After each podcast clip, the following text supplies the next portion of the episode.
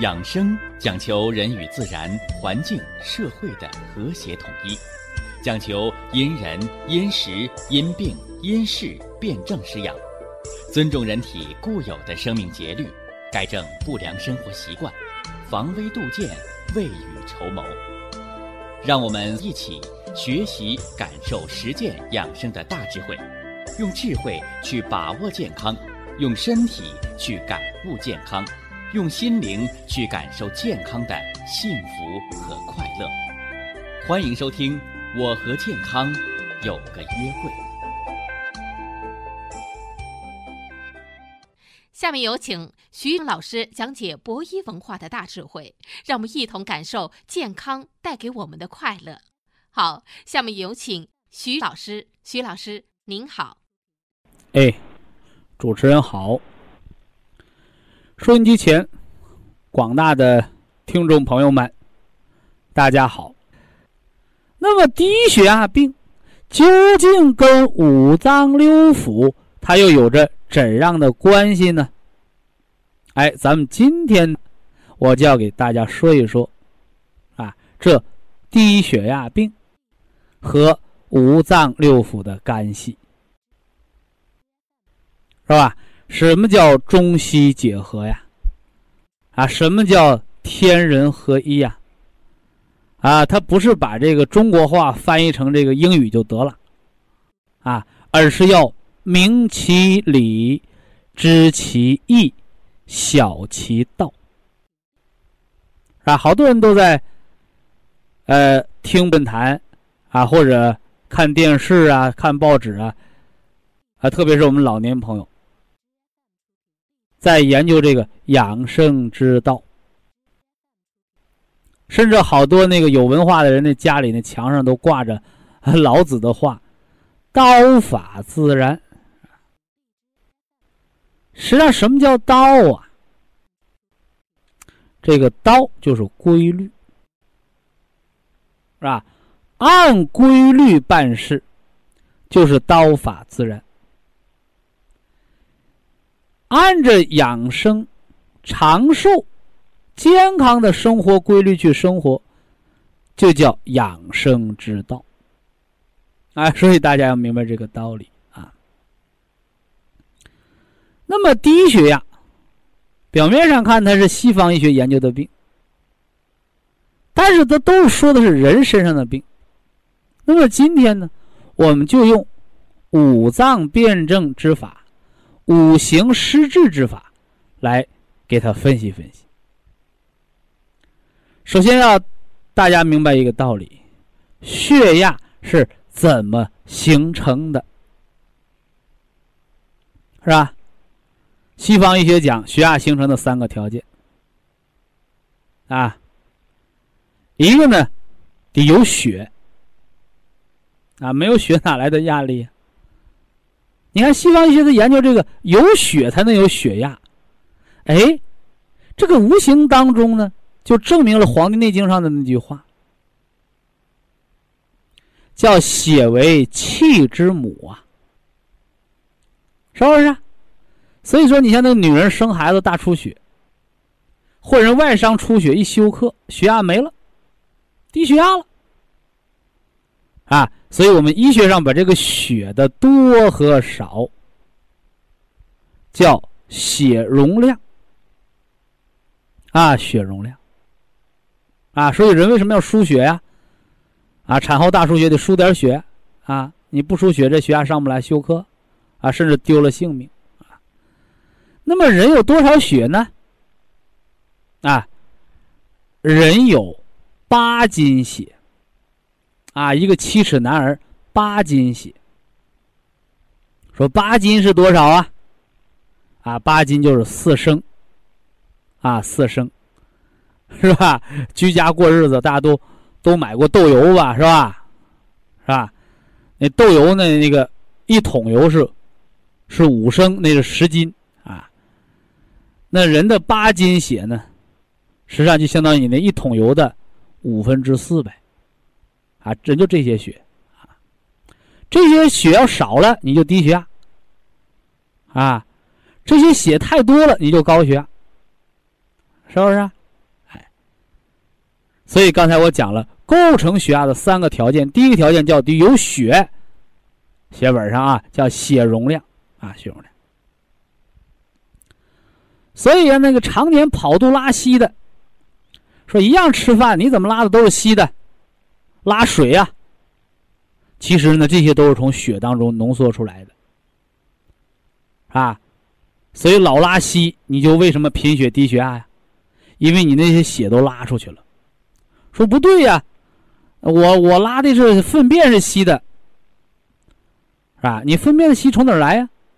从肠子里来。本身应该吸收入血，没吸收都拉出来了。所以人为什么干吃不长肉？他天天拉稀呀。所以表面上拉的是稀，稀的粪便，而实际上告诉大家，常年拉稀和拉血差不多，是不是？哎，我还给大家讲过一个道理啊。我说好多人怕尿频不喝水，不喝水就等于在喝尿啊，是不是？所以尿应该排出去，你不喝水，你尿的少，尿被重新吸收了，又被身体喝了一遍。你看，哎，所以呀，什么叫养生之道？就是按规律办事还 违背规律，违背规律就得病呗，是吧？啊，血压的第一个条件叫血容量啊，呃，第二个条件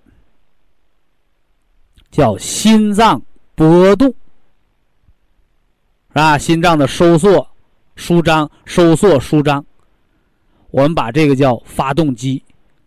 啊，心脏是人体的发动机，它运转，保证全身气血循环；它停跳，你就小命玩完，一命呜呼，是吧？所以那心脏跳的过慢的，低于四十下，为什么要装起搏器呀？你心脏不跳了，水就不那个血就不流了。是不是啊？这心脏好比水泵一样啊，啊，所以说你像那个心脏比较小的人，是吧？他就低血压。心脏没有力量的人，他就低血压，是不是？那个心衰的人，他就低血压。为啥呀？心脏不能干活了呗。那有人听到这儿，他就问我了：“徐老师，我咋知道我心脏大和小啊？”是不是？我也不能把心脏抠出来看看，抠出来人活不了了。哎，不用掏心啊，一伸手就能看着心多大。手握拳，手握拳，是吧？你的手就和你拳头那么大。啊，这个不用上医科大学，你上高中学生理的时候，老师就应该讲过，是吧？但是下面我说的，老师不一定讲过。说你知不知道你心脏有多大劲儿啊？是吧？说那我上哪知道去？我又不能把手伸心脏摸摸。另外，你搁心前去摸，你也试不出来呀。哎，你拿手握一握我的手，我就知道你心脏多大劲儿。啊？有的朋友说，那不是测握力吗？没错。所以，人的手的抓握的力量，就是你心脏的力量。怎么样？跟我学养生。有趣儿吧？所以好多人呢，总是把疾病啊形容的非常的高深，非常的莫测。我这样的人呢，把一个简单的不得了的问题能够编成一本书的，这都是蒙人的。反过头来，真正的能够把一本书里写的复杂的知识拿出来，三言两语就让普通老百姓听懂的，那才是真正的专家和大师。对不对？哎，所以这回大家说你血压低不低呀？你心脏缺不缺血呀？你就让他握握你的手，看他有没有劲儿，是不是？呃，女人生完孩子了，你别说握手了，连个筷子都握不起来了。你不用说低血压贫血，对不对？哎，反过来，你看那个刚生的孩子，那产科医生去看这孩子发育好不好，把手指头搁小孩手里头一。伸了手指头，伸小孩手里一握，哎，这孩抓握劲儿可大了。不用说，这孩子心脏肯定没问题。回过头来，那孩子手都握不上，那就容易先天性心脏病。啊，这个我不多说啊，因为咱们讲叫跟着感觉走，透过感觉知道你健康，是不是啊？哎，这些呢和你医院医生的检查，你两个一对比一参考，它就有实际意义了啊！啊，大家低血压的朋友，你赶紧写好了啊！影响血压的第二个因素就是心脏的波动力量。从哪儿看？心脏大小看拳头，心脏有没有劲儿看手的握力。所以那腿凉脚凉的，我就问他：我说你手有劲儿没有？我手胳膊有劲儿。我说你心脏没病，对不对？你光腿没劲儿，手有劲儿，心脏没病，腰椎有病。你反过来说：哎呀，我腿没劲儿，手也没劲儿啊，二三斤的东西都拎不动。你别说了，心脏病，心脏病加低血压。对不对？所以说，你赶上人一犯心脏病的时候，哎呦，那手就没有力量了。再严重的大小便都把不住门了，是不是？哎，肾经大亏，是不是？哎，这是影响血压的第二条因素啊。影响血压的第三个因素，什么因素啊？哎，血管的。紧张兴奋性，嘿嘿，血管的紧张兴奋性。好多朋友一听到这儿，徐老师这么多字儿，这太太专业了吧？哎，好，你既然认为它专业，咱把它说成俗话，就看看你那眼皮吧，是吧？你的眼皮是耷拉着的，还是晚上就闭不上眼睛？晚上眼皮绷绷硬，闭不上眼睛的，我告诉你高血压。白天呢眼皮都睁不起来的呀，低血压。为啥？因为你的眼皮能不能挑起来，反映的是你的血管神经的紧张兴奋性，它还同时反映着你心脏的焦虑性。有的朋友说：“徐老师，这个准吗？” 准吗？大道者至简，是不是？难者不会，会者不难。所以好多事情啊，哎，你会了，哎，它就是成窗户纸一捅就破了。还有你不会呀，说你三天三夜你也闹不明白。所以博弈文化，大家讲这些养生之道、养生的知识。我们的目的就是化繁为简，化腐朽为神奇，化复杂为简单。我们要让每个听众朋友，甚至你大字不识的人，我都让你成为养生的行家，是不是？啊？哎，你说那么一句话、两句话，让人一看，哟，内行啊，他不敢蒙你，对不对？哎，好了，这是构成血压的三个因素。是吧？咱们再重新强调一遍啊。一个是叫血容量，就是你有多少血啊。所以大出血、天天拉稀的人，或者出大汗的人，低血压。为什么呢？伤了血了。老冒虚汗的肯定低血压，把血伤了，是吧？第二条呢，看心脏的波动力量，看心脏大小。说手握拳头，看你拳头大不大呀？是吧？你握拳有没有力呀？那就知道心脏的大小和力量啊。呃，第三个呢，看神经紧张兴奋性。这个神经紧张兴奋性呢，它得做心电图、做脑电图、做肌电图才能做出来。但是呢，简单方便，叫你看眼皮，眼皮天天沉的，低血压，是吧？眼皮绷绷硬，闭都闭不上啊！天天睁眼睛睡觉，瞪眼睛就骂人的，哎高血压，高血压，啊，尤其严重失眠的人，是吧？低压往往很高。为啥血不养心吗？这是西方医学研究构成血压的三个因素。那么我们把这个血的容量、血管的兴奋性和心脏的力量，把这三个给它结合起来，分配到五脏上来说，大家要知道，血容量是啥？啊，我们翻开《黄帝内经》一看，哦，肝藏血。所以肝脏长囊肿的，你一定低血压，是不是啊？是吧？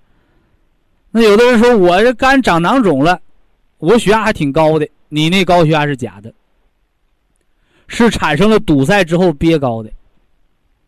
所以大家一定要知道，肝藏血，肝脏长囊肿的，肝硬化的得肝病的，肝的血它就不足，肝血一亏，血压它就低呀，对不对？所以低血压病人首先要养肝，啊，前提条件是补足了元气，这叫肝血不足低血压，是吧？大家写本上啊，写本上啊。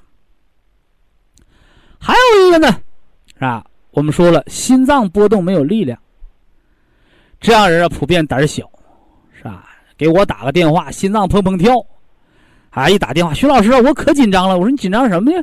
我也不是电影明星，你给我紧张什么？对不对？你说错了，我也不罚钱。你也不是电话打托的，你说真话，你也不说假话，你紧张什么？我一说，他扑哧乐了啊！我说好了，放松了啊，啥意思呢？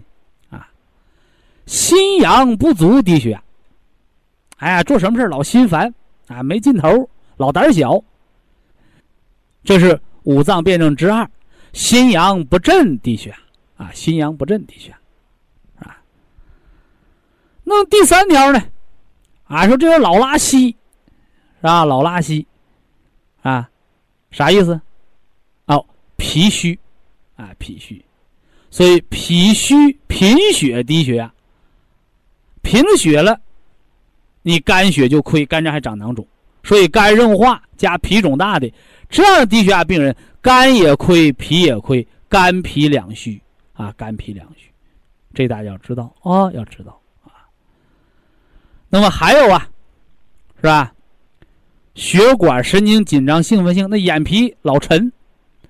是吧？这样的人低血压什么道理啊？啊，大家写到本上，肾精不足低血，是吧？同样那么一件事儿，高到有些人心里啊，就压根儿不当回事儿；高到有些人心里啊，就失眠多梦又烦躁啊。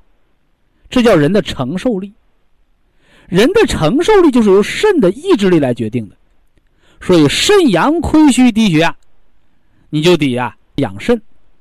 这是低血压的简单的五脏辩证，我就简单说这么多。但是总结起来就一句话：五脏六腑皆可生低血压病，低血压病人比高血压的更隐蔽，元气亏得更多，引起重视，科学调理，老了不得脑萎缩，哈 老了不得脑萎缩。以下是广告时间。博一堂温馨提示。保健品只能起到保健作用，辅助调养。保健品不能代替药物，药物不能当做保健品长期误服。低血压是人类健康的隐形杀手，是吧？年轻的时候低血压，啊，人容易疲劳，是不是啊？浑身乏力，啊，不能做剧烈的运动。天气过于炎热的时候，容易诱发休克，是不是啊？哎，那么年轻人的低血压，尚属于功能性变化，啊，也就是西方医学讲的叫功能性疾病。啥意思呢？虽然血压低，但是身体的五脏六腑啊、四肢百节这些零件没破坏。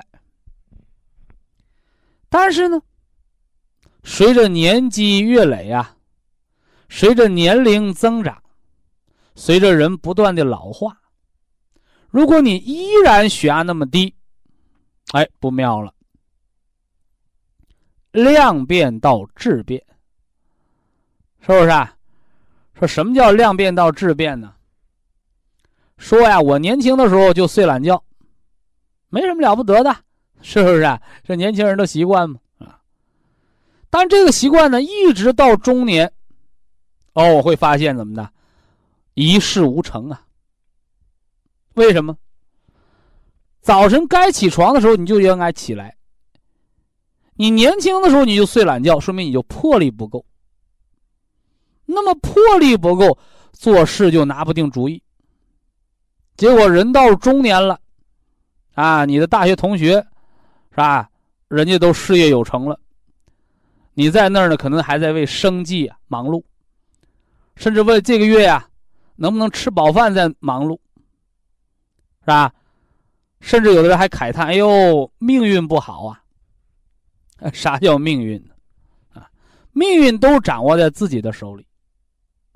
那人之命，我们受之于父母；人之运，就是五脏六腑当中的生长化收藏。如果你真说你命运不好的话，那我告诉你，你天天睡懒觉，就是你的肺运不好。什么叫肺运呢？就是你肺没有魄力，所以说好多事情一事无成。那你肺老是没有魄力，你到了老年呢，肺结核、皮肤病、大肠干燥这些和肺脏有关的病症，是吧？他就找到你的身上来了。所以呀，老话说。啥人得啥病？这个区别于人和区别于病的道理在哪儿呢？哎，还是五脏的功能。所以命，它只证明我们受制于父母，我们是活着的。啊，而运，它是由你五脏的功能，五脏是否能顺应？天地五行，一年四季，一天十二个时辰的变化。所以养生，表面上看是养健康、养长寿，而实际上他也在养事业、养家庭，是吧？养长寿，养人的运气，对不对？哎，这是养生的广义和狭义啊。哦，我们不能跑题啊！我们还回来说，这低血压病是吧？年轻的时候叫功能性疾病。那么西方辩证唯物主义来说，叫量变引发质变。所以常年血压过低，你到了六十岁还那么低，怎么着了？血压常年低，量变到质变，动脉血管上就出现了粥样硬化斑块。这个动脉硬化，它不再是功能性变化了，因为这个零件已经被破坏了，脑已经萎缩了。啊，有老哥哥、老姐姐给我打电话，徐老师，我一检查已经脑腔梗了。啥叫脑腔梗？脑腔梗。它属于陈旧性的脑梗。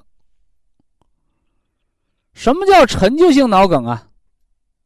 哎，就说明你三年前或者五年前已经得了脑梗，小血栓堵塞了脑的小血管、小动脉，脑细胞缺血坏死，是不是？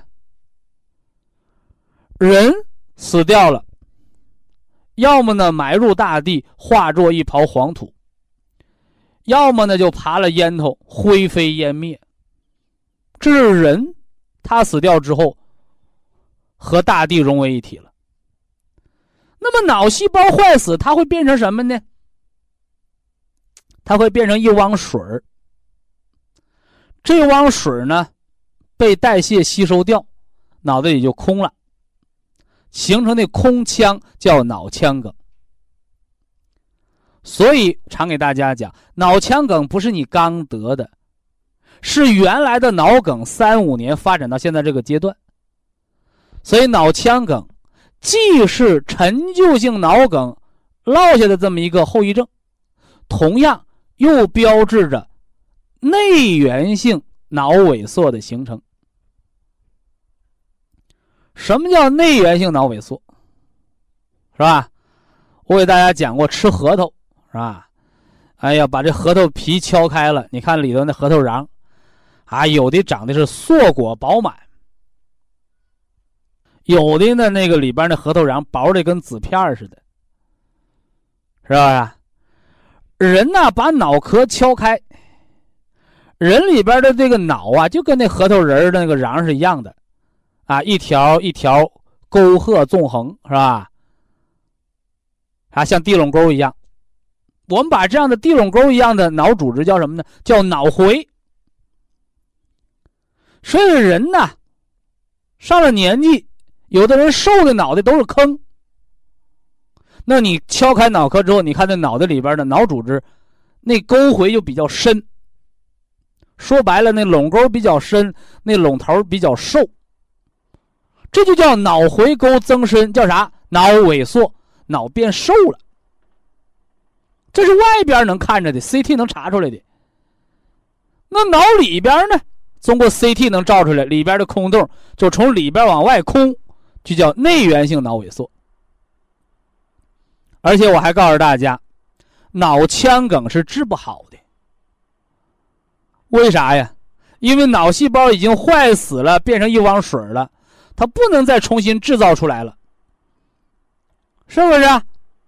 哎，但是呢，它还会复发，因为前赴后继呢，是不是？还在有微血栓形成，还在有小血管堵塞，还在有。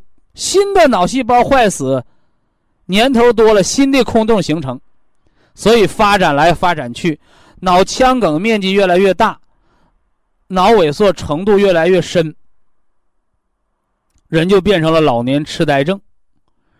早晨起来睡不醒啊，是不是？啊？有的人不懂，还说还别人都失眠，我一挨枕头就睡，是吧？看看电视，读读报纸，我都能睡着。更有甚者，吃饭的时候趴桌子就睡着了，那都是病。那个不叫睡眠好，那个叫嗜睡，是脑萎缩、老年痴呆症的标志。所以这样的人一定要少吃饭。你吃的越多，造的痰湿越多，形成脑萎缩越快。那么低血压到了六十岁，从量变到质变，从功能性疾病到零件损伤。那有的朋友说，可不可以治好啊？已经形成的腔梗和梗塞治不好，但是脑萎缩是可以治好的，因为脑萎缩是功能性病变，只要你的血压恢复到八十一百三。九十一百四，脑萎缩就可以向着康复的方向发展。反之呢，六十九十的血压，啊，刚刚调养到八十一百二三，哈，就高兴的不得了了啊！我告诉你，人到六十岁，你那个血压还是八十。一百二，或者七十一百一的话，你的脑萎缩非但不会好转，因为这么低的血压，已经堵塞的血管，脑萎缩还在继续加重，所以大家一定要注意这一点。那么什么时候开始逆转呢？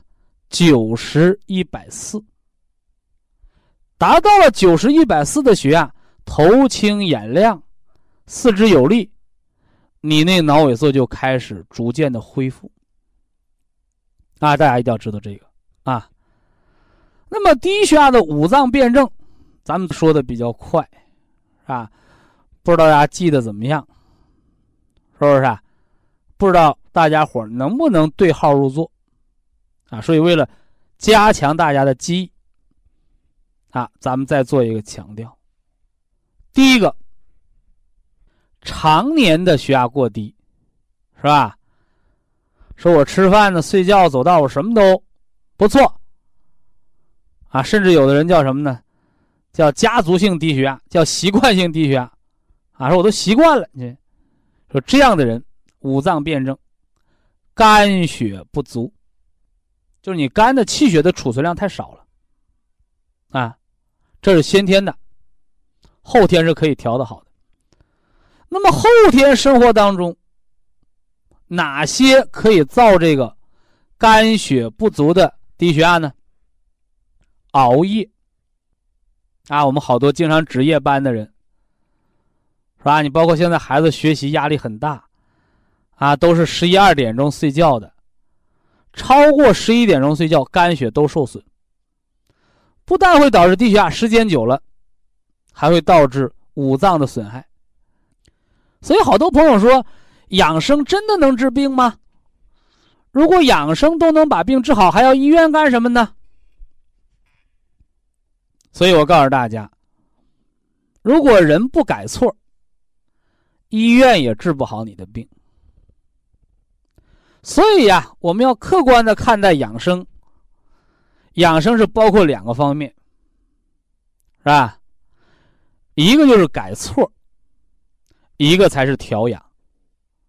调养加治疗占了一半而改错不再造病，不再雪上加霜，能够悬崖勒马，这个占了另外一半那么低血压。肝血大亏，必须改错啊！必须改错，是不是？那么还有啊，还有，你像老是胃口不济的人啊，吃什么都不香，天天跑肚拉稀的人，是吧？这样人的低血压，就是一个脾胃虚弱，不能生化气血。还有的人呢？吃饭也行，睡觉也行，工作也挺好，起居也规律，就是心事太重，思想不健全。所以思则伤脾，这样的人的低血压，不但容易形成低血压，还容易形成肺结核，还容易形成糖尿病。啊，所以脾虚的低血压也是要认真调治。那么还有低血压呢？哎，比较严重的。就是已经亏到了肾经上，半条命的低血压一定是从补肾开始的。以下是广告时间。博一堂温馨提示：保健品只能起到保健作用，辅助调养；保健品不能代替药物，药物不能当做保健品长期误服。那么低血压病因此啊。得名，人类健康的隐形杀手。所以低血压病啊，不但要治，是吧？而且呢，要趁早治。那这个早是什么火候呢？就是在六十岁之前，啊，六十岁之前。所以六十岁之前呢？如果你的血压还达不到八十一百二三的话，那么脑萎缩、脑腔梗已经在悄然形成了，是不是？那么老年人说：“我想长命百岁。”那么长寿的血压是多少呢？九十一百四。啊，九十一百四。那么，既然说到了血压，我们这个收缩压、舒张压，以及这个高压和低压之间的差值，它的变化和我们的生命健康之间又有着怎样的关联呢？哎，咱们今天就来说一说这血压值。和临床病症之间的关联。下面呢，咱们先说说这个血压，是吧？舒张压是我们老百姓常说的低压，是吧？这低压的标准值呢，大致在八十到八十五。低压过低，老是六十，甚至有的五十。这样的人十之八九都是贫血的病人。我们昨天讲了低血压的五脏辩证，低压过低，低压低于六十的叫啥？叫肝血不足。啊，肝血不足。啊，你像贫血的病人，产后血虚的病人，是吧？身体过度劳累消耗，都是说明伤了肝的气血的储备。这是中医的认识啊。那么西方医学讲这个低压主要跟血容量和血管神经紧张兴奋性有关。咱们刚才说的都是低，是吧？那么高呢？我们经常听到有低压一百、低压九十五、低压一百一的病人，这什么道理啊？哎，两个原因。一个是心脏啊过于兴奋，比如说呀，那性格比较急躁，比较焦虑，有点事儿啊就睡不着觉，老操心的。低压呢，往往都是九十五、一百，是吧？还有呢，就是动脉硬化，血糖、血脂、血粘度比较高的人，即使呢在心脏没有收缩的时候。在心脏舒张放松的时候，血的压力也比较大。哎，这是低压比较高的道理。所以呀，我们平时吃降压药，高压比较好降，啊，什么一百七八呀，两百一二啊，你吃降压药都能降到一百四五。但是好多高血压病人，你都要知道，降压药降低压很难。啊，降低压很难，为什么呢？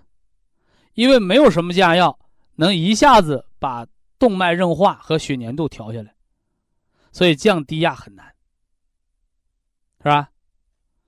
但是现实生活当中，我们却经常见到，是吧？低压呀八十，高压一百八，吃完降压药一下子把低压就降到六十五十。高压降到一百四五，所以这样的病人往往很尴尬。他就问我，他说：“徐老师，你说我到底要不要吃降压药啊？我不吃啊，我血压的高压高。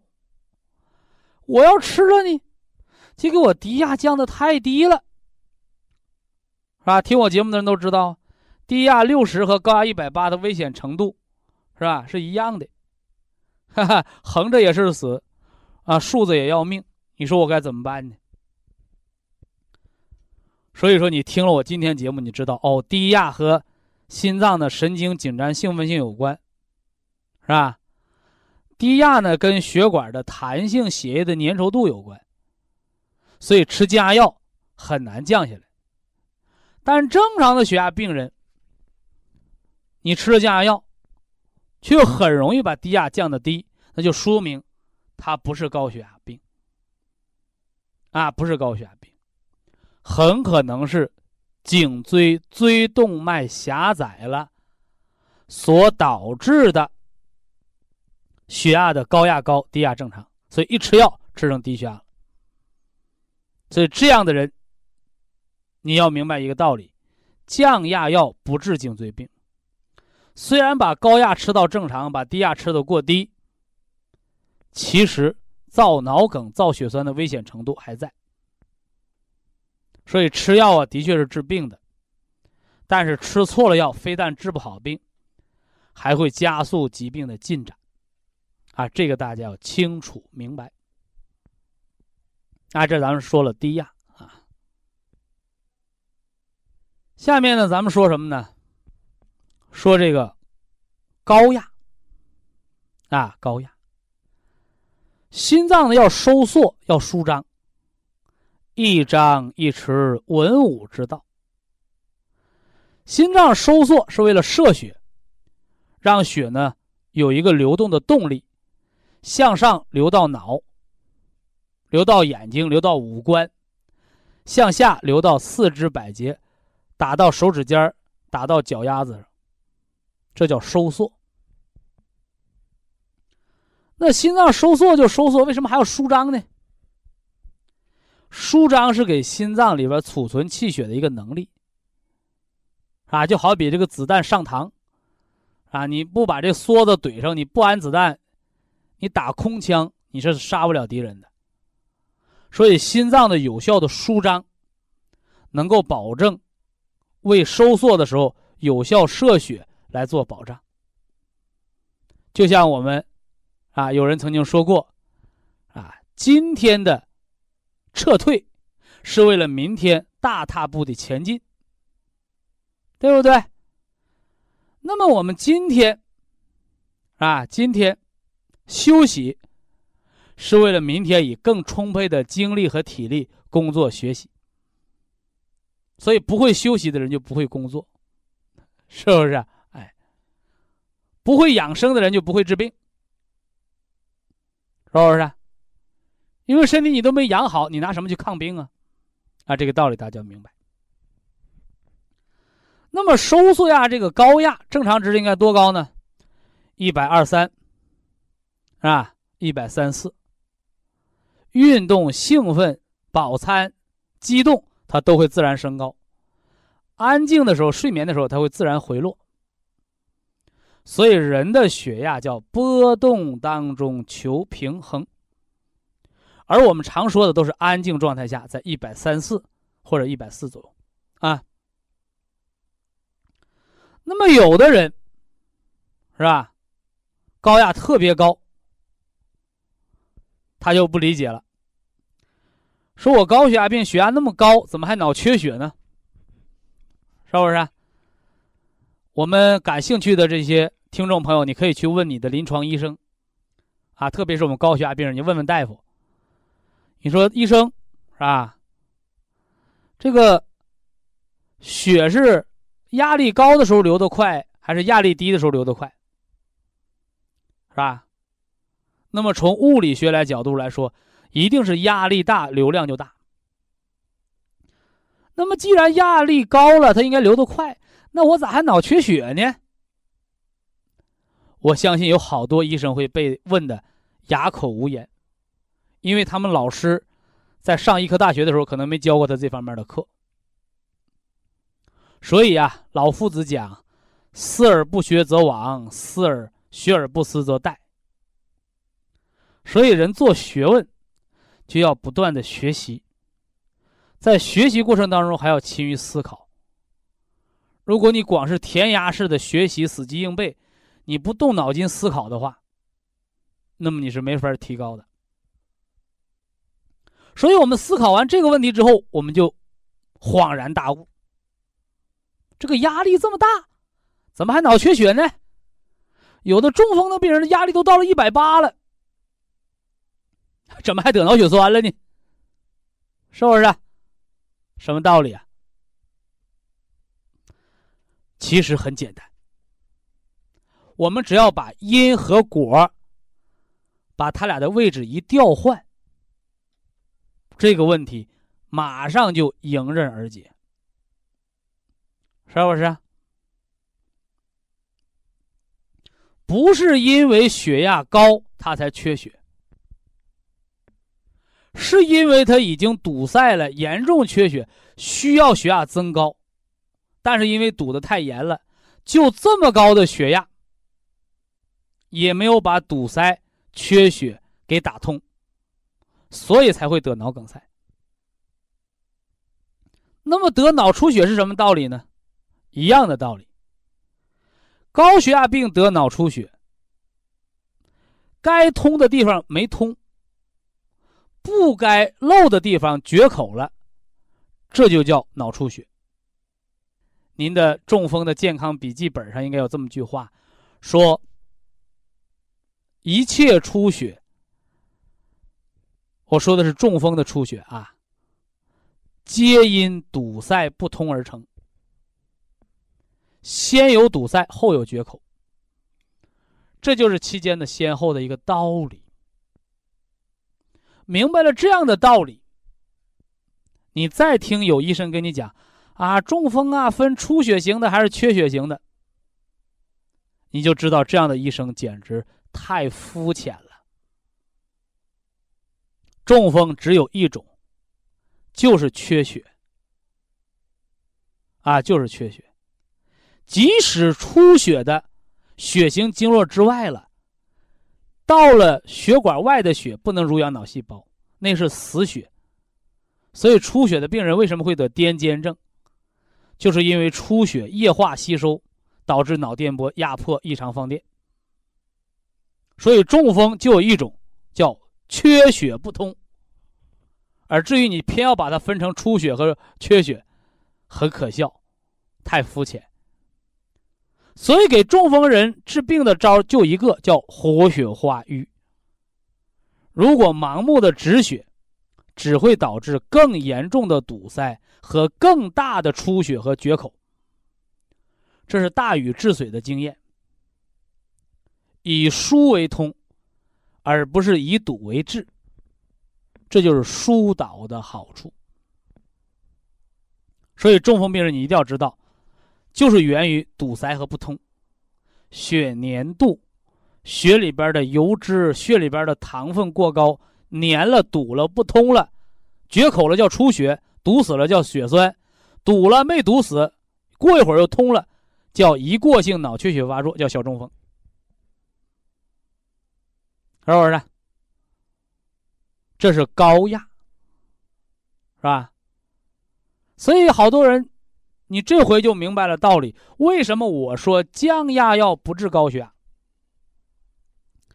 因为降压药只暂时缓解了升高，没有彻底解决堵塞不通的问题，所以一停药还会堵。那么，怎么样才能彻底通呢？恢复人自我生命本能，实现血脉疏通。这个疏通不是依靠药物，是依靠人的生命机能。那这个生命机能不是靠吃药。吃什么抗凝药、活血药来实现？不是的，是靠恢复人的血液的自我清洁能力、脾的化湿的功能、肝脏的生发的功能、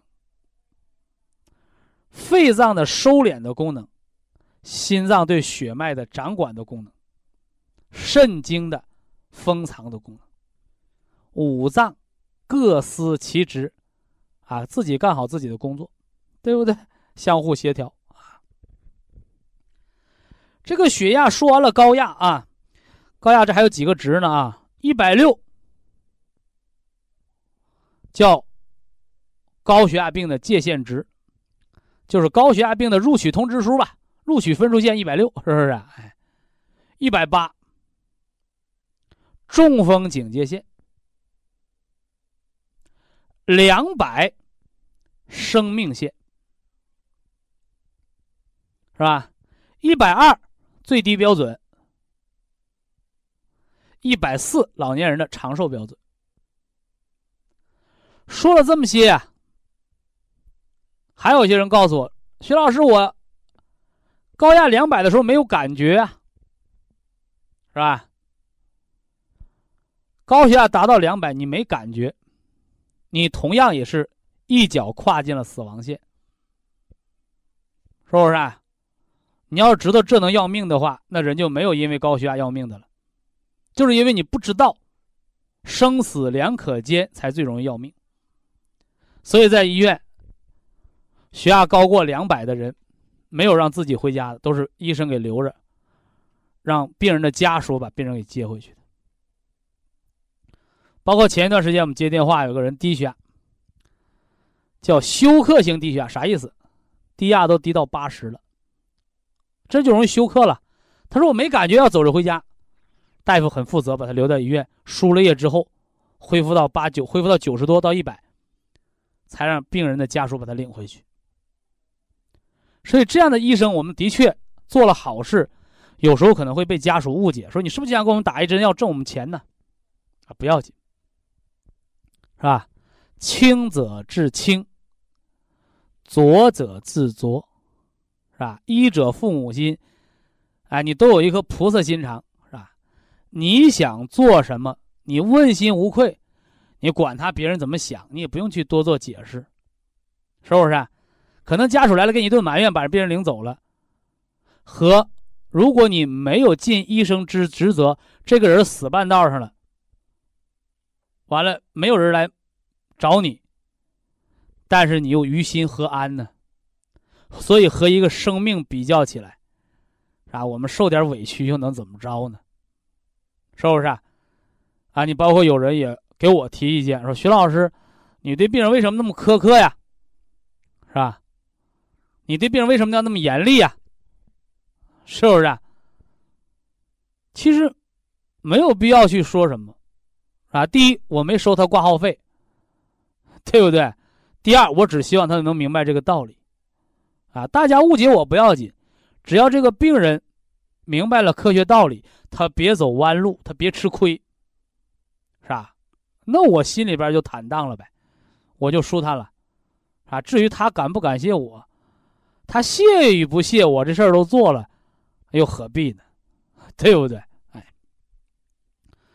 那下面呢，我们说血压的第三个就是高压和低压的差，是吧？好多朋友把它叫脉压，啊，脉压，就是高压减低压的差值。你看八十一百二的时候它是四十，是不是啊？九十一百四的时候它是五十，是吧？六十九十的时候它是三十。是吧？所以这个压差代表什么呢？代表椎动脉的畅通程度。啊，代表椎动脉的畅通程度。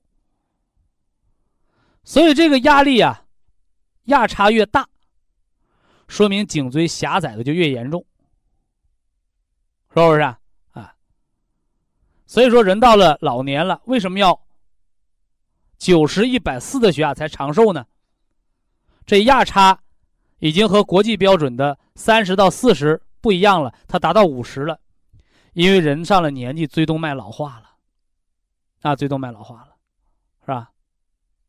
这是一个正常的生理性老化啊。那反过来呢？六十九十呢？啊，六十九十呢？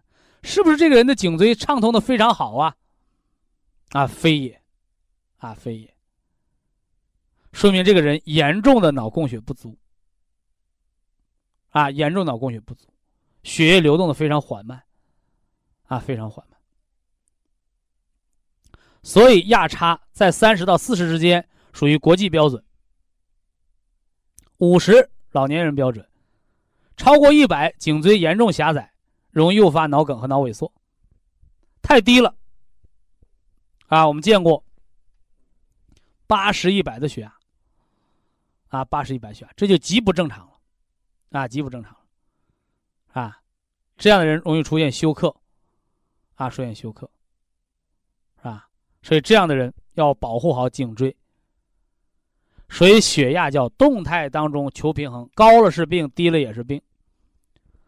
波动是正常的，稳定是正常的，波动的过于剧烈是病，是吧？一成不变也是毛病。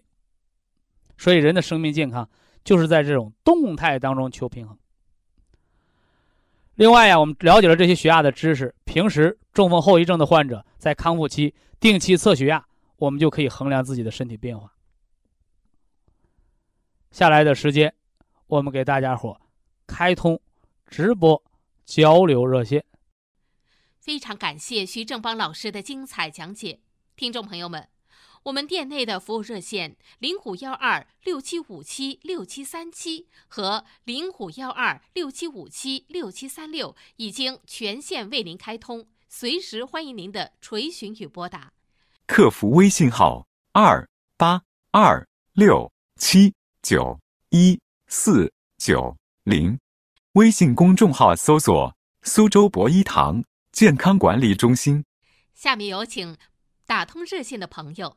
这位朋友您好，您好，哎，你好，石老师啊，请讲。哎，那个我是烟台的哈，烟台听众，呃，我是个新听众。那个我有个问题想问你一下，我这个病吧，嗯，得了十来年了。什么病啊？呃，西医诊断为就是免疫系统紊乱血管炎。血管是动脉炎还是静脉炎？他就说是那个那个皮肤上血管炎吧。免疫，他说是免疫，免疫上的毛病。他说免疫功能紊乱，怎么乱的？他就是那个西医，就什么动脉没有毛病，动脉我查了，静就是没有动脉炎，没有腿疼，是不是啊？没有动脉栓塞。啊，对。静脉有没有炎？有没有静脉曲张？没有静脉曲张，我这你啥表现？你啥感觉？就是这个，你别让大夫他诊断，你什么感觉自己？我就是这个小腿底下哈。小小腿儿以下就是出现些紫斑块儿蓝，那不还是静脉炎吗？说白了，哦。你蓝色的都是静脉。哦。红色的是动脉，动脉在深层，静脉在表层。那你不还是下肢静脉炎吗？那不就是红花和艾叶熬水洗就行。哦，我或者红花要是肿的话，是红花和盐水啊。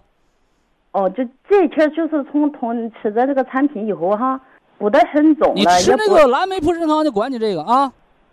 我现在就是说我吃了能有半年吧哈，现在唯一的就是说症状是什么？现在就感觉就是这个病全在上这个脚上的这个感觉哈，就是这个脚这个脚脖啊，呃一你多少一活动这话说的他就不对。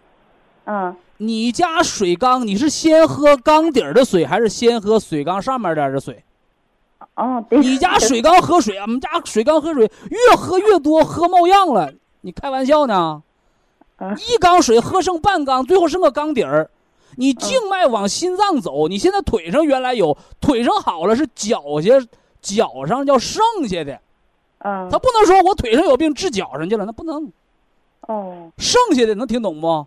啊，知道知道。就是他好，他你他得什么呢？你得的时候，他不是先腿上得，他是从脚脖子逐渐往腿上得。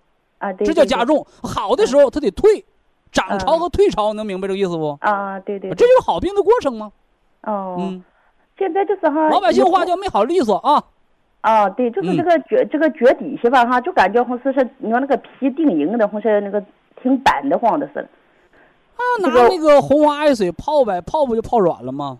哦，这个我这个脚化，你要是有角化的话，那怎么办？呃，脚化的话，你吃点 Q 十，营养营养它，是吧？哦，嗯，这个脚趾头发木，五个脚趾头都是这木的。五个脚趾头木，你得查血脂。你脚趾头木和那个静脉没关哦，两个病，两个病。哦。你要是皮肤木，那可能跟静脉有关。你脚趾头木，你得查血脂、血粘度。脚趾头木查有没有脂肪肝儿啊？呃，这个脚背，这个这个这个这些油也发木。那赶紧检查呀！啊，就我刚说的血脂、血粘度、脂肪肝的都得查啊。哦，脂肪肝以前有，我就感觉我这调的这些，我觉得能 好了吧？你觉得好？你要能觉得好了，你成大仙儿了。你我病都不用看，往医院一坐，你就帮大家觉得吧，去检查去。啊。你保健品吃了几百块钱、几千块钱的，你一个几十块钱检查费花不起啊。啊。你查了不才知道它好没好吗？啊，因为以前我感觉我这个眼呢，看那个字儿、看书吧，哈，看一会儿就一整个就模糊了。现在我都好了，小字儿我都能看了。那你吃普参康，那是把眼底动脉养好了呗？哦。那吃点那个那个蓝莓叶黄素，那眼睛更亮堂。嗨。哦，那个再次石老师哈，我现在就是这个这个这些四肢吧，这个胳膊哈，呃，这个这个手有时候拿拿点水时间长点，这个那的就僵了。在早晨起来，这个手握不死，发僵。你检查类风湿因子？以前有检查了，以前有。你都以前有，都以前有，有就得治。类风湿风湿吃啥？天山雪莲。啊。血脂高、脂肪肝吃啥？三七银杏茶多酚胶囊，有毛病吃，毛病好了不吃，听懂没有？嗯，你这多简单点事儿啊！啊，不多说，祝您身体健康。好，非常感谢徐正邦老师，我们明天同一时间再会。听众朋友们，下面请您记好，苏州博一堂的地址是在人民路一千七百二十六号，服务热线零五幺二六七五七六七三六。六七五七六七三七，客服微信号二八二六七九一四九零，微信公众号搜索“苏州博一堂健康管理中心”。好，非常感谢您的收听，我们明天同时间再会。